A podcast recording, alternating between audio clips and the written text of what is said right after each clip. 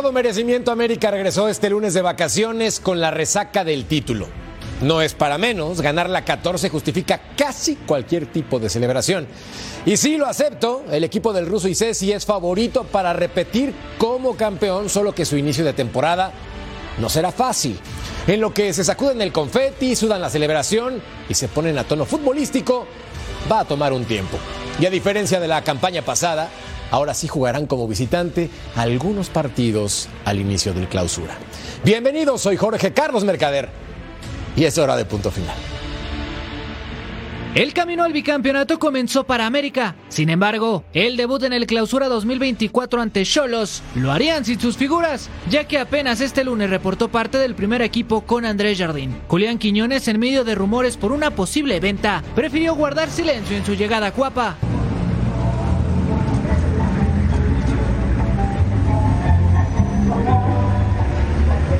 Jonathan Dos Santos e Igor Lichnowsky también se incorporaron, así como Luis Ángel Malagón y Sebastián Cáceres. Sin embargo, ante los pocos días del inicio del torneo, podría no haber actividad. La puesta a punto es importante. Y en el nido de Cuapa, el que se asoma para regresar a la defensa es Néstor Araujo. Ahí listo. Uno, dos, tres, frena. Uno, dos, tres, frena. Tres veces. Una. Dos, más una. Tres, regresa. Ahí. Mismo caso el de Israel Reyes, que podría arrancar el torneo como titular en la defensiva, así como Kevin Álvarez y Cristian Calderón, ya que Andrés Jardín optaría por una base de jugadores mexicanos para su primer duelo oficial del 2024, en donde este sábado visita Tijuana para enfrentar por cuarta ocasión a Miguel Herrera, y quien ya logró vencerlo en dos ocasiones dentro de la Liga MX. Hoy en punto final, América debutaría en la jornada 1 sin figuras contra Tijuana. Juan Dineno se va sin títulos de Pumas, pero muchos goles, el posible bloqueo de Chivas a Alexis Vega, el cambio de sede por el efecto Messi en la Major League Soccer. Franz Beckenbauer falleció a los 78 años de edad. Bienvenidos. Es un placer y gracias por acompañarnos hoy junto al Ru, Ru, Ru, Ruso Brailovsky. ¿Cómo te va, Ruso? Bien, ¿cómo andás, Jorgito, Armando? Vi por ahí a uno que está de vacaciones todo el año prácticamente, también lo saludo al negrito, eh, y la sorpresa que tendremos en la otra pantalla. Totalmente de acuerdo, la otra sorpresa entonces la presentamos a continuación, porque es mi hermano, el crack, Rodolfo Landeros Figura. ¿Cómo te va? Qué gusto saludarte, hermano. Muy buenas noches a todos y bienvenido al vacacionista número uno, al profe Sexilio de los Santos. Solamente para saber que no te quedaste ronco por festejar el título del América, hermano, porque te escucho. No, no, no. no con una celebración hace, encima. Hace frío como pocas ocasiones, aquí ando con mi técnico. Perfecto. Rodolfo Landeros, entonces es un placer y también es un placer presentar al más tigre de los tigres, Armando Melgar. Figura, ¿cómo estás? ¿Cómo estás? Qué gusto saludarte. Sí, sí, qué bueno tenerte de regreso. Ya, ¿eh? ya. Qué bueno. Qué... Fuerte abrazo para el ruso y también para el Lord. Recupérate pronto. Muy contento de estar aquí con ustedes esta noche. Y ya era hora, ya está aquí, ya llegó Cecilio de los Santos, mi Ceci, crack. ¿Qué pasa, Jorge Carlos Mercader? Un placer estar contigo, contigo, con Armando, con el Lord, con el ruso también. Un saludo a toda la gente que nos ve en el mundo. Feliz, ya sabes. Un placer. Me parece. Arranquemos entonces con la encuesta a continuación para que participen con nosotros. ¿Qué zona debe reforzar el América, el actual campeón del fútbol mexicano? ¿Portería? ¿Defensa? ¿Media o delantera? Llame ya. Vote ahora para que participen los americanistas y también los que no lo son, pensando en que este equipo es poderoso, que tuvo un gran torneo. Y Russo, hablando específicamente entonces de este caso, el América, ¿qué zona debería reforzar como el actual campeón del fútbol mexicano? Yo, me quiero imaginar primero que ya está hecho todo o hablado todo y lo que tienen en cuenta ya está por llegar o ya llegó de lo poquito que puede llegar a ver. Eh, no, no tocaría demasiado. ¿Y por qué no tocaría demasiado? Si no se van, entonces no tocaría demasiado. Más que nada porque el técnico supo adaptarse y el plantel se adaptó a lo que quería el técnico. Y hay, y hay muy buenos jugadores. Eh, el negrito lo sabe bien, cualquiera que pasa ahí el arco para llegar a Coapa tiene que estar capacitado para jugar. Es un plantel vasto, es un plantel grande. Siempre es bueno traer a algún muchacho para que compita con los que ya son titulares. Uno dirá, se fue Layún, que le había quitado la posición a Kevin. Para mí Kevin es uno de los mejores laterales que hay. Ya ha recuperado la lesión, veo difícil que alguien lo pueda sustituir, que alguien le pueda llegar a sacar ese lugar. Lo mismo con Jonah cuando esté al 100% que viene de las vacaciones, o Malagón en la portería, Henry jugando de centro delantero, Quiñones. Veo, veo un equipo tan fuerte, tan vasto, tan este, potente y que debe pelear por el próximo título, que no me arriesgo a decir nombres o lugares porque estoy convencido que el técnico con lo que demostró tiene la capacidad para saber si hace o no hace falta alguien más. Y la ventaja que tiene un equipazo, evidentemente con lo que mencionaba el ruso complementando, Ceci, en todas las posiciones, recambio de nivel. Necesitas un guardameta, guardameta experimentado, tienes a Oscar Jiménez en la portería, que ha respondido bien como portero suplente. Necesitas un central, tienes a Juárez, por ejemplo, un jovencito que lo hizo muy bien. Necesitas un mediocampista, pues te aparece ahora Richard Sánchez. Necesitas un delantero, el cabecita Rodríguez. Creo que el América está muy cubierto, tiene un equipazo. Sí, eh, muchachos, a mí me parece que de pronto, digo, de mitad de, de cancha hacia arriba, América es un equipo diferente para mí a, a todos los demás. Si sacas a, ponele, ¿no? Que pase una lesión de Valdés, tienes a Quiñones, tienes a Leo Suárez, por los costados tienes eh, a Cendejas, tienes a los dos uruguayos que te pueden jugar por derecho, te pueden jugar por izquierda, no hay ningún problema. Se te lesiona un contención, pues ahí, ahí tienes a este muchacho eh, Naveda, Naveda. por ejemplo, que no, que, que también trabaja en esa posición. Digo, si, si, si hubiera que apuntalar, y digo, no es. mm, mm, a ver, me, estoy poniendo acá de atrevido, ¿no? Yo traería un central, por ejemplo. ¿No? Yo traería un central y la competencia para Kevin Álvarez. ¿Por qué? Espero que este año Kevin Álvarez termine siendo lo que nosotros eh, pensamos que es para mí el mejor lateral que hay en este país. Ahora, termina el torneo pasado y la Jun es titular, titular. Aparte jugando muy bien. ¿Me entendés? Pues como que este tipo de situaciones que puedes ajustar, digo, yo, yo creo que muy poco debería de traer el América. Digo, ya trajo un lateral izquierdo, premió a un lateral izquierdo, esa es la verdad. No, para mí el titular es Fuentes y va a ser titular para mí en el inicio del torneo, después pase lo que, lo que, lo que tenga que pasar.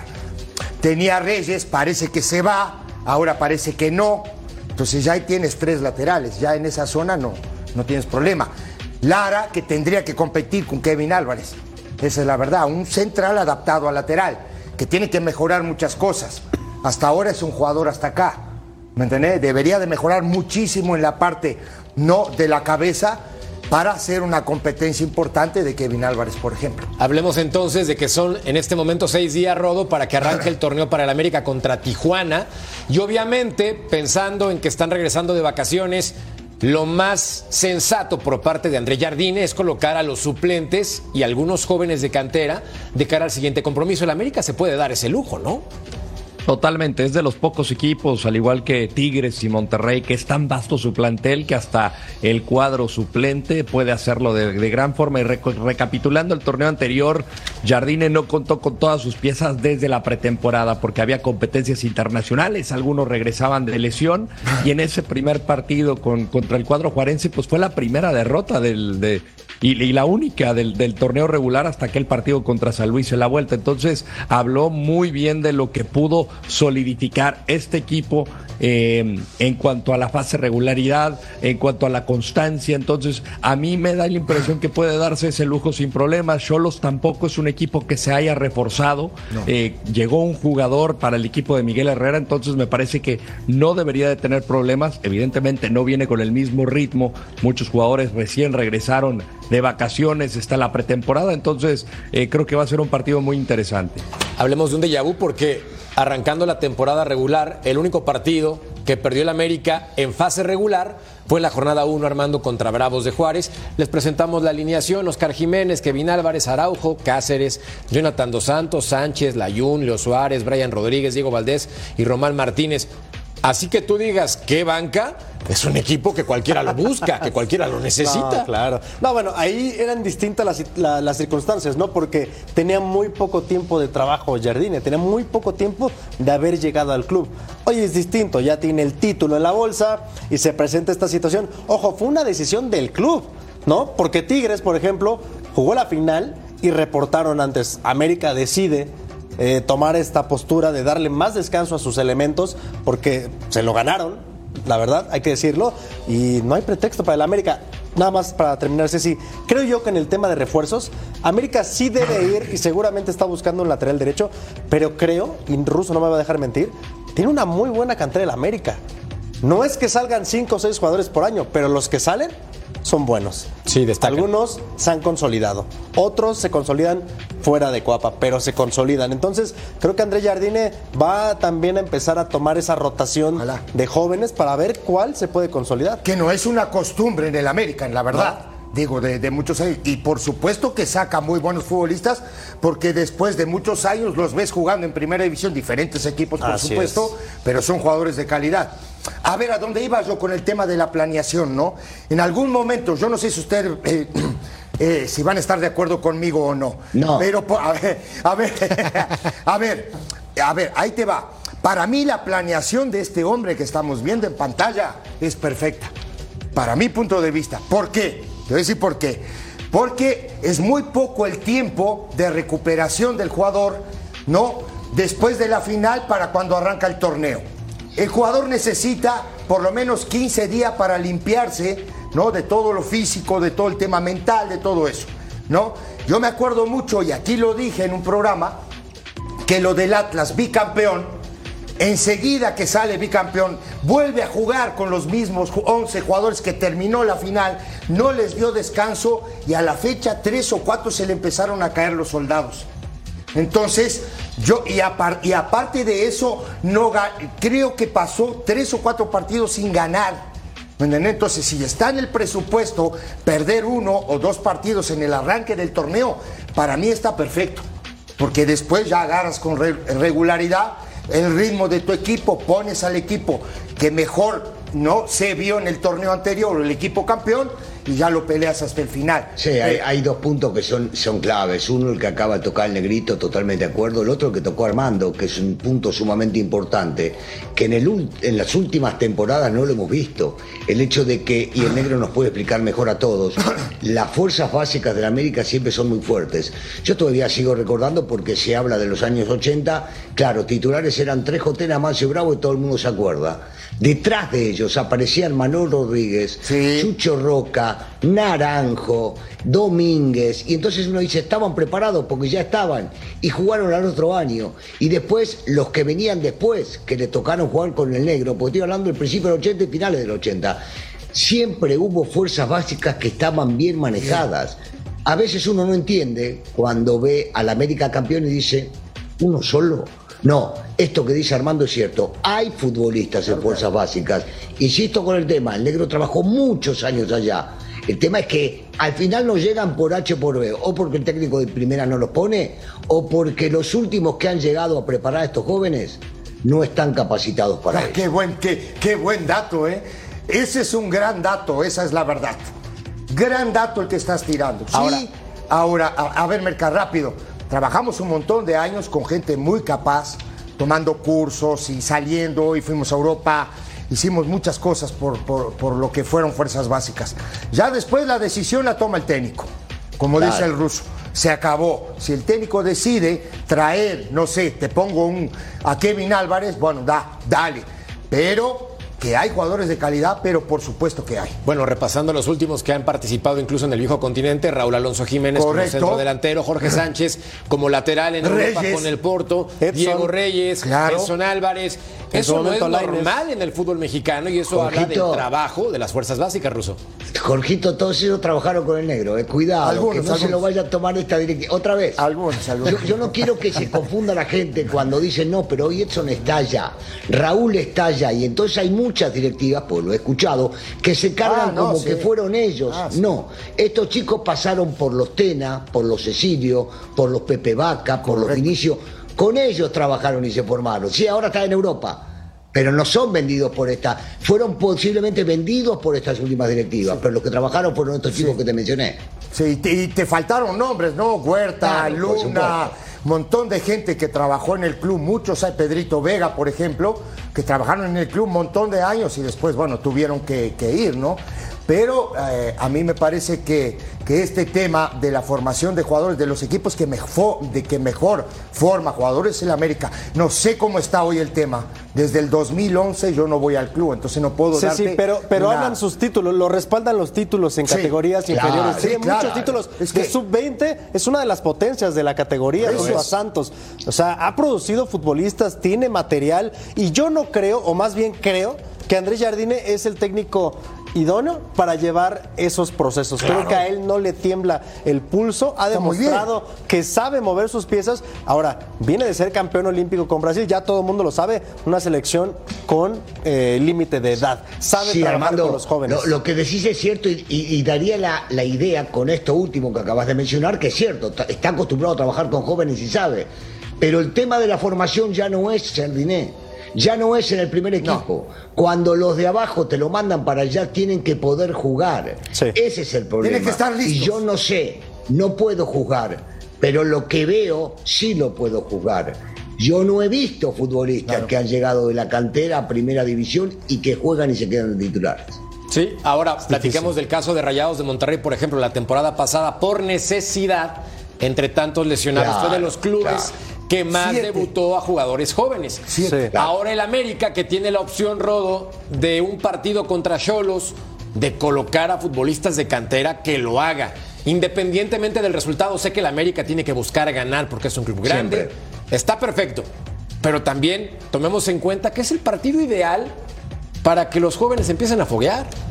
Y podría ser, ¿no? Y como dice el ruso, no, no, no nada más porque ya son de cantera, eh, hay que aventarlos al ruedo. Si están listos, están listos para jugar, el entrenador los sabrá y los colocará. El caso del Mozumbito, lo vimos, un goleador nato, tiene un buen físico, tiene la cualidad. Evidentemente va a ser muy difícil jugar con Henry Martín y con Julián Quiñones, pero tiene la capacidad para, en caso de ser necesario, ahí estará. Mencionaron a Naveda en el medio campo, era titular hasta que se terminó eh, por romper el ligamento cruzado y poco a poco ha tratado de volver. Emilio Lara tendrá que desarrollar ciertas cosas, pero al final hay que, no hay que dejar de lado que los jugadores se van a equivocar, van a tener sus errores y sobre ello van a corregir. Ramón Juárez, cuando fue eh, utilizado en la central, la verdad que tuvo un papel más que destacado. Entonces, de que tiene herramientas América para utilizar en este partido, si es que así lo decía Andrés Jardine, eh, tiene, Total. tiene por racimos. Pero totalmente de acuerdo contigo. Y dijiste algo bien importante, ¿eh, Lord? ¿Sabes qué es? En algún momento yo hablando con Alfredo Tena, digo que hablamos, no cualquier cantidad de tiempo, él siempre ¿En me decía, él siempre me ¿Se decía, él, me- él- él siempre me decía eso. Nosotros, cuando arrancamos, nos equivocamos un montón de veces y nos aguantaron. Entonces, cu- el, aguantar es darte la posibilidad de que tú no vayas, empieces a, a caminar Claro. de otra manera, ¿me entendés? Y empieces a llenar la bolsita de experiencia, buena y mala. Pero eso en el futuro te va, a te va a terminar dando la posibilidad de jugar muchísimos años en primera Aunque hay que división. reconocer, hay que reconocer que no podés aventar a todos y tenés Ah, que, claro que no. que estar arropado, ¿no? No, claro que juega no. uno, juega dos, juega tres y tienen que estar arropados con gente de experiencia, porque si no, sí los mandas al matadero. Y lo que necesitas es que vayan creciendo poco a poco. Bueno, en este caso, por eso el América me parece que tomó una gran decisión, Armando. Planeó la pretemporada con un grupo de suplentes que llegaron una semana antes a trabajar. Y después el equipo titular arriba este lunes para ponerse a punto físicamente. Así es. Está bien planeado. Me parece con Bueno. las circunstancias de festejar un título. de festejar el título y también las cuestiones del calendario, ¿no? Que eso No hay más. no lo deciden los equipos. No hay más. Eso viene de más arriba. Creo que se toma una decisión buena, no es arriesgada. Estamos hablando de la jornada 1. Ahora, yo me quedo con los nombres que mencionamos de cantera, o sea, los Naveda, ¿no? Eh, Ramón Juárez. Juárez. Son jugadores que Lara. ya tienen cierta experiencia, Lara. Incluso han tenido participación en selecciones, ¿no? Menores, como quieran. Pero ya son jugadores que están formados en un gran porcentaje, no son cualquier canterano. Me atrevo a decir que América tiene los canteranos más interesantes en este momento. Sí, porque se han consolidado en su momento para jugar como titulares, lo han demostrado. Una excepción a la regla, sobre todo en los últimos partidos, Emilio Lara, que arrancó muy bien, se consolidó como titular y creo que pasa por un aspecto anímico y de formación. Se la compró muy rápido Lo que y los resultados Y él lo dijo, ¿eh? Claro, no hace por mucho eso él habló, habló de eso, ¿no? Que era una cuestión eh, psicológica. Él sabe que se perdió en algún momento, pero bueno, promete, promete regresar. Como lo Tiene decían, nivel. Tiene nivel y tiene también muchas cosas que trabajar todavía, pero de que tiene cosas, tiene No, cosas. pero que- que- que- Armando, Sí. no, no conozco, no conozco futbolistas, te juro, eh. Bueno, bueno, yo me hago cargo de lo mío, que no perdimos el piso en algún momento. Yo conozco a la mayoría que perdió el piso en algún momento y lo que hay que hacer es ese cable a tierra como para decir o que alguno es. te ayude o que vos digas quiero regresar, quiero ser, quiero estar. Porque lo perdemos todo. Enseguida te hacen notas, salís, las mujeres se te tiran encima, pasa un boli y te reconocen, te invitan a esto. te- Y de repente pensamos que somos los únicos en el mundo que existimos. Sí, lo bueno, esto nos pasa. es decir, esto nos pasa. No, pero Claro, te digo bien. una cosa Pero ahora. ruso ahora, le sigue Ruso. pasando hasta la actualidad. Ruso ya tiene 193 años y no aterrizas en la realidad. Hay que ser un Pero, poquito más ah, sencillo, yo- yo sé- carismático. Yo sé que hay palabras que no conozco, que no conozco, vos hablando, no sé, decís, como dije, decía, creo que humildad, o, o, o ser, no, bueno, no sé, en mi diccionario no está. Yo quiero ganar, yo voy al frente, no me interesa otra cosa que ganar. Qué lindo. Y como vos comprenderás, de repente te importa si te llegás a calificar, si estás por ahí peleando. Nosotros no. Entonces, bueno, así soy. Podré ser americanista, argentino, como quieras llamar. La combinación es explosiva entre americanista y argentino. mismo, es lo mismo, ¡pum! es lo mismo. Bueno, veamos entonces la encuesta, pero así me- eh, rápido, pero hoy nosotros que jugamos no en el Antiguo Testamento no teníamos psicólogo, no tenemos nada. Hoy los equipos tienen dos, tres, cuatro psicólogos, que esos están para trabajar justamente con estos muchachos, ¿eh? Mirá si los Ojo, tenía, negrito, vos que bien hubieses quedado. ¿eh? Too late. Demasiado tarde para mi querido Ceci.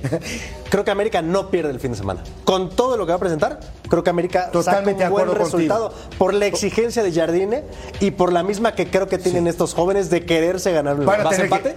Por lo menos un empate. Sí. Ojo, juega contra el equipo que salió en el lugar 15 el torneo pasado y que solo tiene A la Pantera. como refuerzo a Zúñiga, ¿eh? Es un buen refuerzo es un buen delantero. Es un buen refuerzo. Ojo, pero, un refuerzo. Lugar 15, ¿eh? Lugar 15. Ojo. ¿Pronóstico? Para mí, te voy a decir una cosa, gana América. Gana América. Sí, agarra la inercia, ¿eh? Ojo. Bien. La inercia. ¿Se alcanza? Y tiene, tiene la curva, tiene la curva hacia arriba hoy. Yo la sé. confianza, para mí. Bien, Lord, ¿pronóstico para el partido contra Tijuana entre América? Respetaré lo que le dije a Joe Laguna en nuestra grabación en la cascarita. Voy empate. Empate, me parece justo. Tú entonces dices también, Armando. Sí, que- también, empate. Al ruso le quiero preguntar, pero sé que no le gustan los pronósticos. Hemos aprendido a lo largo del tiempo que no los da. Pero en esta oportunidad, como es el 2024, lo va a dar. Ruso, ¿tu pronóstico? Yo siempre digo que los partidos hay que jugarlos, que hay que respetar al rival, que todos son distintos y que después el resultado te digo. Es un clásico. La encuesta mejor para que participen con nosotros en punto final y vean cómo va la situación. ¿Qué zona debe reforzar el América? Defensa, con un 61%. Y eso, Ceci, que tuviste razón, pero fue la mejor defensa del torneo. Sí. Vaya que ajustó Jardine y vaya que sirvió Lichnowsky. Sobre el final. Claro. ¿no? Termina, te- termina dándole la confianza a Limnoski y a Cáceres. Cáceres de gran rendimiento después de que es titular en la selección uruguaya con Bielsa. Le da la confianza. El tipo creció enormemente, la verdad, en este torneo y terminó siendo un bastión en el América. El único que contrastó y por eso probablemente salga, Israel Reyes. A eso iba. Estamos hablando de que se está manteniendo una base hasta este momento, pero el mercado le quedan más de 20 días. Y ahora con esta cuestión del reglamento de que tienes comodines y te puedes reforzar por ahí de la fecha 4 o 5, América también puede tener bajas. O sea, hay jugadores como Jonathan Rodríguez que seguramente quieren minutos y quieren ser titular y no sé si en el América Sí. de primera lo vaya a hacer, ¿no? Porque no lo fue en el torneo. Entonces, el mercado es largo, los jugadores de América obviamente seducen a cualquier equipo, llámese los del norte, por Pero- ejemplo. sí. Y si hay una salida de esas, van a tener que buscar Pero, un pero- refuerzo. Armando, Sí. si llega a haber una salida de esa, no te preocupes. Si es hasta la fecha 4, lo corremos hasta la fecha 10. Peito. No, no, no me preocupo. Se No, pero es otra- Jardines seguramente, Claro, pero, pero- pero es- ya debe estar planeado. Esa que tú dices. Hacemos, a- hacemos lo que haya que hacer. Ya sabes que nosotros. No, pero eso, eso que vos decís, para meter el dedo en la llaga también. Porque hay, hay jugadores que te arrancan tres partidos en un equipo y al cuarto están jugando con otro, ¿eh? Ya lo dijo el dueño. Ya abrieron. Sí, ya se El puede. dueño Y si declaró que se quedan hizo tantos todos. goles Claro, porque, hizo porque la claro, mitad allá y la claro, mitad la mitad allá y la otra mitad de este lado. Claro. Pero a ver, ya declaró entonces el dueño del equipo América, el señor Azcárraga. No sale nadie. A ver si lo cumplen. A ver si lo cumplen. Al volver, hablamos del Guadalajara, porque también busca reforzarse con el afán de hacerle cosquillas a la América. No le cambien esto es por la final.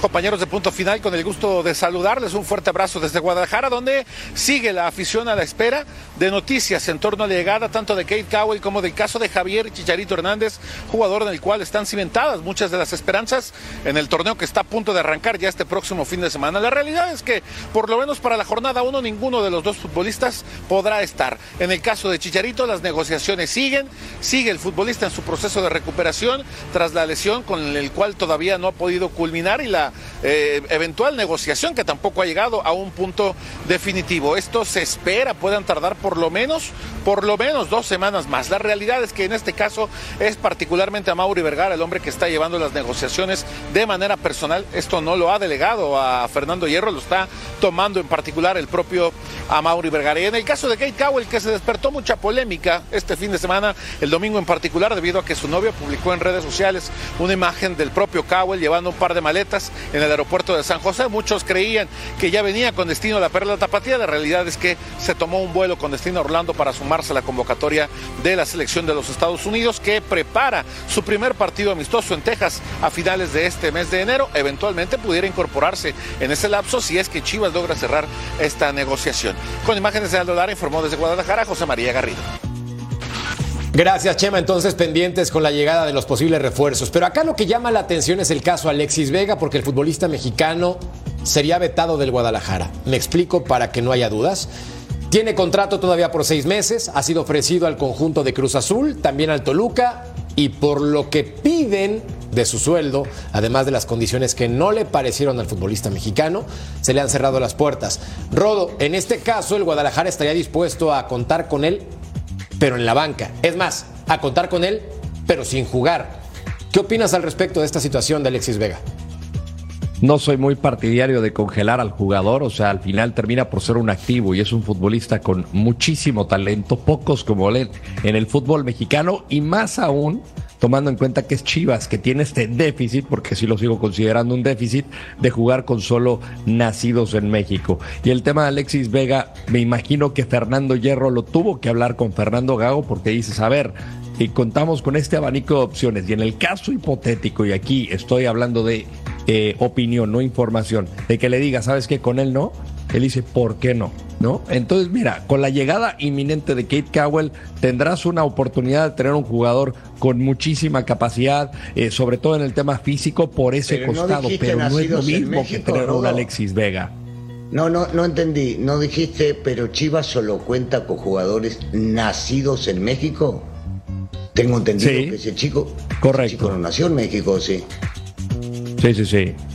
Ah, sí nació. Bueno, eh, bueno, eh, eh, de acuerdo a sus estatutos, estatutos, que ya lo hemos corroborado con Joel González, nuestro estadista, y al final fue una situación que únicamente incluyeron en la compra-venta del equipo hacia don Jorge Vergara, que en paz descanse, pero al Sí. final nacido en México, hijo de padres mexicanos, qué sé yo. Ah, Mira, Ruso, ¿qué te digo yo? A mí se me hace ridículo Mira, que sigan con esta, de- que sigan con esta vaina. Para mí, Sí. para mí, Chivas tiene que tener naturalizados, por lo menos. Es increíble que Santiago Jiménez no pueda ser elegible para. O sea, eres lo suficientemente mexicano para vestir la camiseta de la Selección Nacional Sí. de México, pero no eres lo suficiente mexicano para jugar en Chivas y te traes a un jugador que Pero por no ha eso, pisado Santiago que no para y él jugar, sí. como Hay Kate algo que no Cowell, viendo los estatutos. Y que no representa de Estados. Unidos. ¿Qué querés que Por favor. Hay ver. algo que no cuadra. Nació en San algo Diego, que no California. Kate Cowell. Bueno. Y tampoco hay que ser matemático para entender que su nombre es de Estados Unidos. Nada. Kate No, Cowell. claro.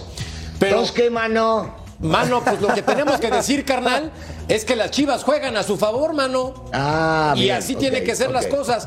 Que ojo. ¿Tú estás de acuerdo? tiene doble nacionalidad. Yo no. Tú estás de No. Yo no. No, no, yo tampoco yo no. estoy de acuerdo. Pero no es mi equipo. Claro, tampoco es mi equipo. Digo, yo lo que te digo es si tú, si tú, no, el discurso es, no hay, y es histórico, porque el discurso no es de hace dos, tres años, es histórico, es de toda la vida, pues traes un jugador de afuera, teniendo, por ejemplo, ¿no? El caso que estaban, que estaban dando de, de Jiménez, ¿no? Negrito, y No las jugar. declaraciones de él, eh, porque hay gente que posiblemente no entiende inglés, pero las declaraciones de él diciendo que no tiene ningún vínculo con México, Claro. Ni interés aparente, ¿no? En, No, en no, esa no, entrevista tampoco se le vean Por mucho interés en tener alguna conexión Claro. con México. Alguna polémica igual se desató con Neri Castillo, ustedes recordarán. Sí, en su momento sí. también se habló de que Neri Castillo interesaba a las Chivas y se frenó debido a toda esta Pero polémica. Castillo nació Pero en San sí Luis. nació. Pero sí nació en sí San Luis. Nació en San Luis Potosí. Hay un detalle importante a considerar. El conejito Brizuela no nació en México. Claro, el conejito claro. Brizuela nació en Estados Unidos. El Pocho Ponce tampoco. También. Exactamente, Miguel Ponce tampoco, que tuvo Entonces, actividad con el Guadalajara. eh, eh, Entonces, en veces sí, en veces no, en Ah, veces quién sabe, Ruso. Así y, y funciona. la otra, ensalada, eh. la otra que, que quiero agregar, porque estaba justo comentando Rodo, es sobre el tema de Alexis Vega. Eh, yo estoy en desacuerdo con el tema de congelar, pero más me preocupa todavía los pequeños o grandes rumores que estoy empezando a escuchar con respecto a que regresa el pacto de bandoleros.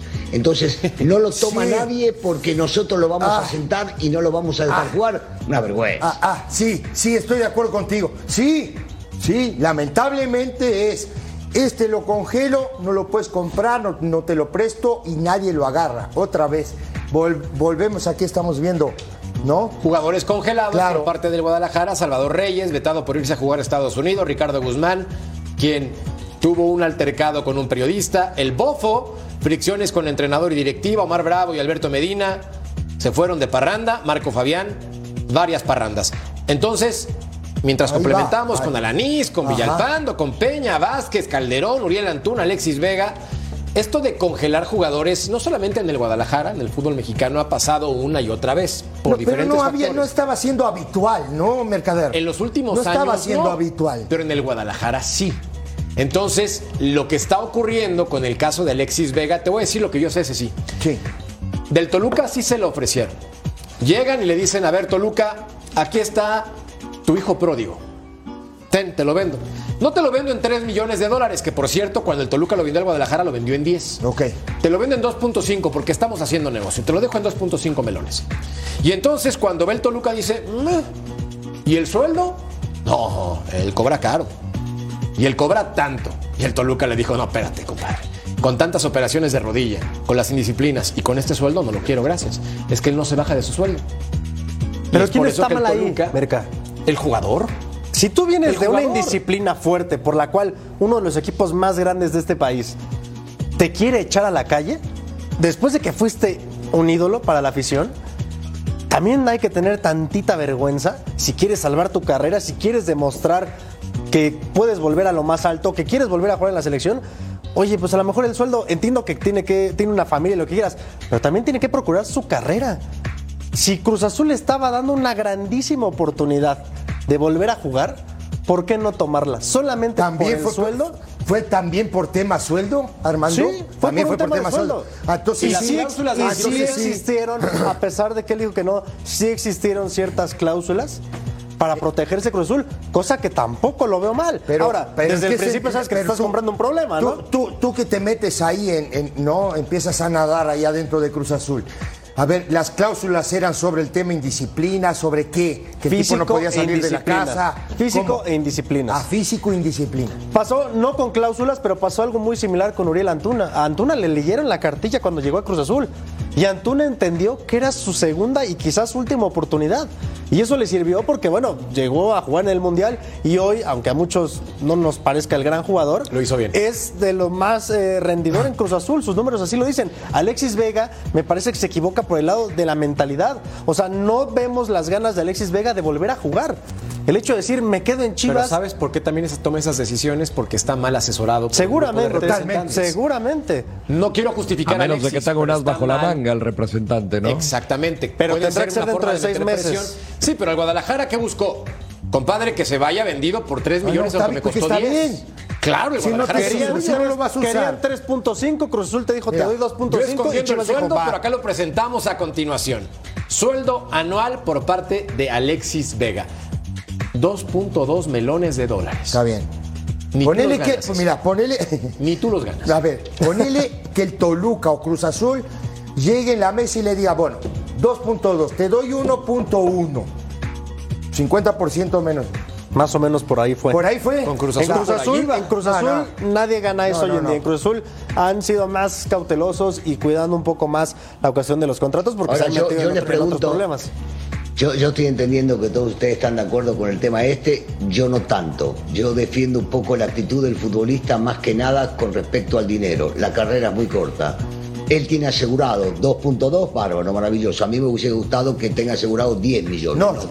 todos. Porque yo quiero que el futbolista gane mucho porque todos los de alrededor ganan muchísimo más a través del futbolista.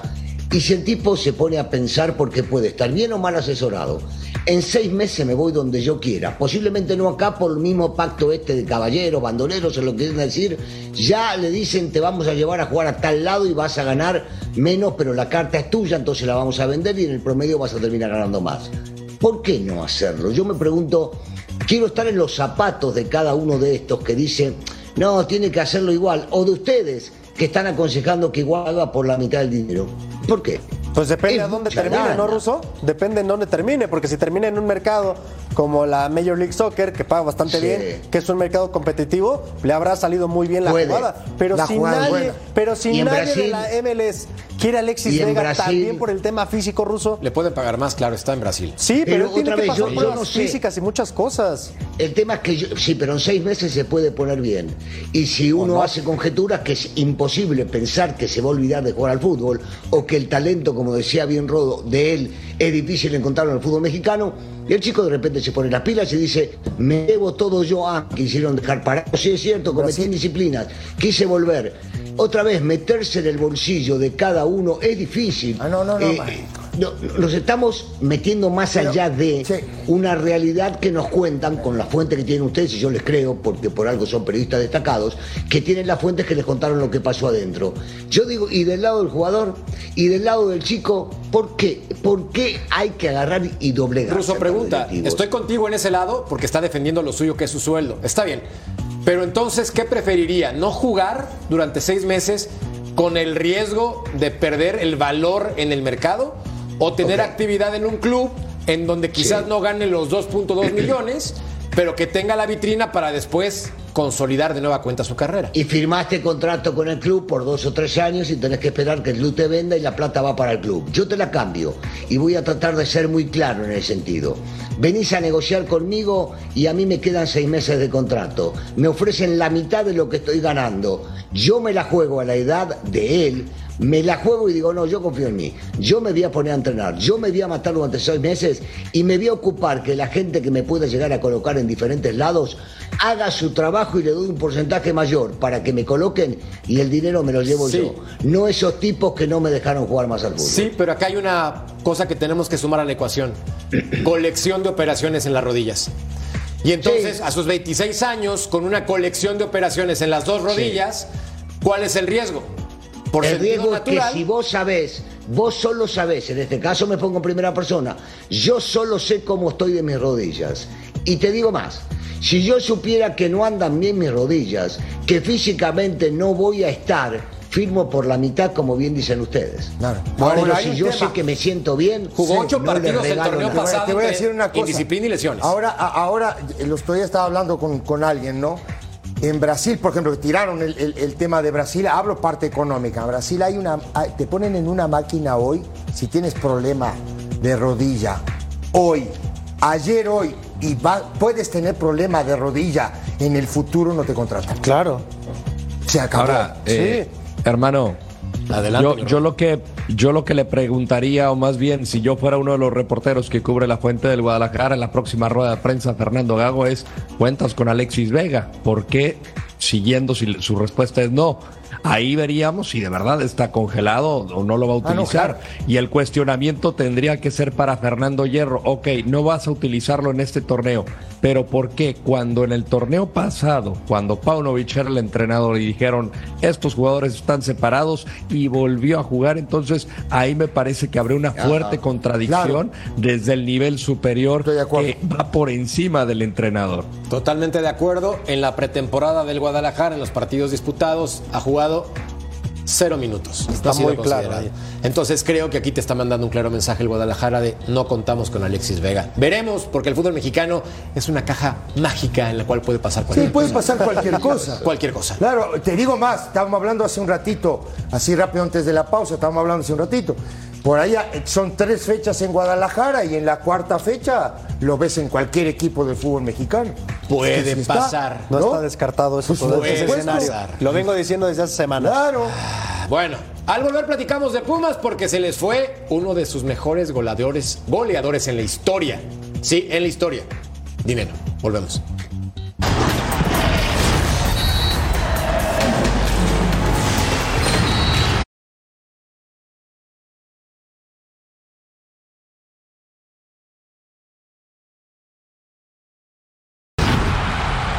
Juan Dineno se va de Pumas y es que va al Cruzeiro. Y, si repasamos la lista de goleadores históricos del equipo universitario, ya aparece en el top 10. Con 50 goles, empató ya a David Patiño como uno de los máximos anotadores del conjunto universitario. Y en torneos cortos fue el tercero. En torneos cortos. Eso te habla que llegando en el 2020, Armando, este muchacho sí respondió. Hizo goles y, y algunos importantes en la cancha, pero no pudo levantar ningún título. Entonces, no sé qué tanto se van a terminar acordando de él y sobre todo porque llega Rogelio Funes Mori, otro goleador. Vamos a ver qué pasa con él. Sí, que me parece a mí que el último año, la verdad, digo, de- quedó en el debe, ¿no? Sí, Jun- no, junto a por dos o tres jugadores más, me parece a mí, más allá de los goles. Yo, yo creo también que, que como, como Armandito dice, mm, poco tiempo la gente se va a olvidar de este jugador. Bueno, Juan Ignacio Dineno, con los 50 goles en el torneo pasado, siendo banca, metió 6 rusos, siendo banca. Sí, yo, yo estoy un poco de desacuerdo con, Armando y con el negrito, más que nada porque hay historia de futbolistas que han pasado y que les quedó grabada a la gente por la cantidad de goles que hacían en la institución. Yo me acuerdo, por ejemplo, en los 80 del Beto Outes. ¿Quién se olvida del Beto Outes? Es más, muchos dicen que Beto Outes salió campeón con el América, nunca salió campeón con el América, pero hacía tantos goles que cuando hablas del Beto Outes todo el mundo lo recuerda como un gran goleador y en el América también. Por eso eh, este, tengo, tengo esa, eh, esa confusión con respecto a lo que puede llegar a pensar la gente. Hizo muchos goles, no es fácil hacer esa cantidad de goles en tan poco tiempo, pero claro, te recuerdan mucho más cuando ganás títulos que cuando no. Pero el tipo hacía goles constantemente. 50 goles en temporada regular y liguilla con el equipo de Pumas. Al volver platicamos de Javier Hernández porque noticia de último minuto. Ya explicó qué está pasando. ¿Llega o no Chivas? Les contamos en punto final. Mi representante Lorenzo Román viajará a Guadalajara en estos días para que pues se pueda dar lo más pronto posible, pueda firmar y pueda volar a Guadalajara. Tengo muchísimas ganas. Ojalá se pueda dar. Este, de mi recuperación voy poca madre, voy muy bien, lo han, estado viendo, mis redes sociales, cada vez me siento mucho mejor. Todavía faltan semanas para poder estar al 100. Hablé con, bueno, hablamos con Fernando y con Amauri pues sí, estoy muy emocionado. Ojalá que se pueda dar. Esto es, esto es anormal lo que está sucediendo. Este, se los quiero agradecer porque no, es no hay nada oficial y hay muchísima gente que está empujando para que se pueda dar. Rodo, como que el momento de hacer el Twitch es con un mensaje específico para el Guadalajara. No, yo estoy libre, yo quiero, yo puedo. No, ganas no le, no le faltan a Javier Hernández. En alguna plática que tuve con él, él, él, bueno, va, va- sobra decir amor por el por Chivas es titular y es muy equiparable al que le tiene a la selección mexicana de fútbol donde es campeón de goleo. Su máximo anhelo ahora mismo es volver a las Chivas Rayadas del Guadalajara y pues simplemente ya queda en manos de su representante como él lo dice, ¿no? Y afortunadamente para él su recuperación va por muy buen camino. Estuvo algunos días en Miami. eh, Hemos visto cómo le ha invertido a la nutrición, al tema de recuperación y el trabajo físico, evidentemente avalado por el club. Eh, así es que, que, pues bueno, será cuestión de tiempo para que vuelva. Bueno, nada más que le paguen 3 millones de dólares al año y vuelve. Pausa, volvemos a punto final.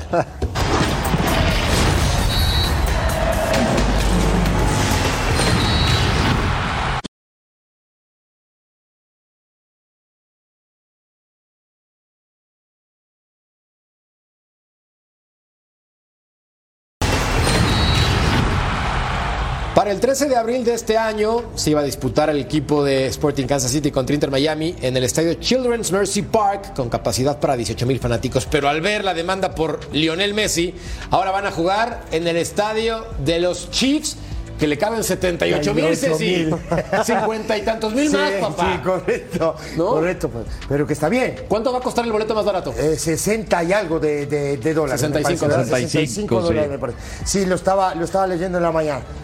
Y es Messi, hermano. ¿Qué va a hacer? Te tengo una buena noticia. Dime. Si eres abonado del equipo del Sporting Kansas City, puedes comprar la preventa a partir del 10 de enero. Imagínate. ¿Eres abonado? ¿No? Bueno, entonces lo veremos en televisión. Oye, Armando, pues vaya. Imagínate. O sea, un estadio de fútbol americano, papá. No, y lo, y lo va a llenar eh, con la mano en los bolsillos, ¿no? Mucha gente se cuestiona hasta qué punto o hasta dónde va a llegar esta manía por, fe- por Messi, la Messi-manía. No se va a terminar. Estamos quizás, quizás ante el mejor de todos los tiempos y todo el mundo lo quiere ver. Al volver, recordamos a un gigante del fútbol internacional. Bueno, murió Franz Beckenbauer a los 78 años de edad. Triste noticia para el fútbol internacional. Campeón ruso como jugador y campeón como entrenador en Copas del Mundo. Sí, un fenómeno, un fuera de serie, un defensa con una categoría impresionante. Eh, de técnico también me tocó enfrentarlo en su momento cuando jugué para la selección israelí contra Alemania y él era previo al campeonato mundial que ganaron. Eh, gran tipo, un fenómeno, un fenómeno de tipo y en la cancha indiscutible. Bueno, nos vamos a nombre del ruso, de mi Ceci, de mi querido Armando y de mi querido Rodo. La gente quiere que se refuerce la defensa. Gracias por acompañarnos y nos vemos en una siguiente edición de Punto Final. Hasta la próxima.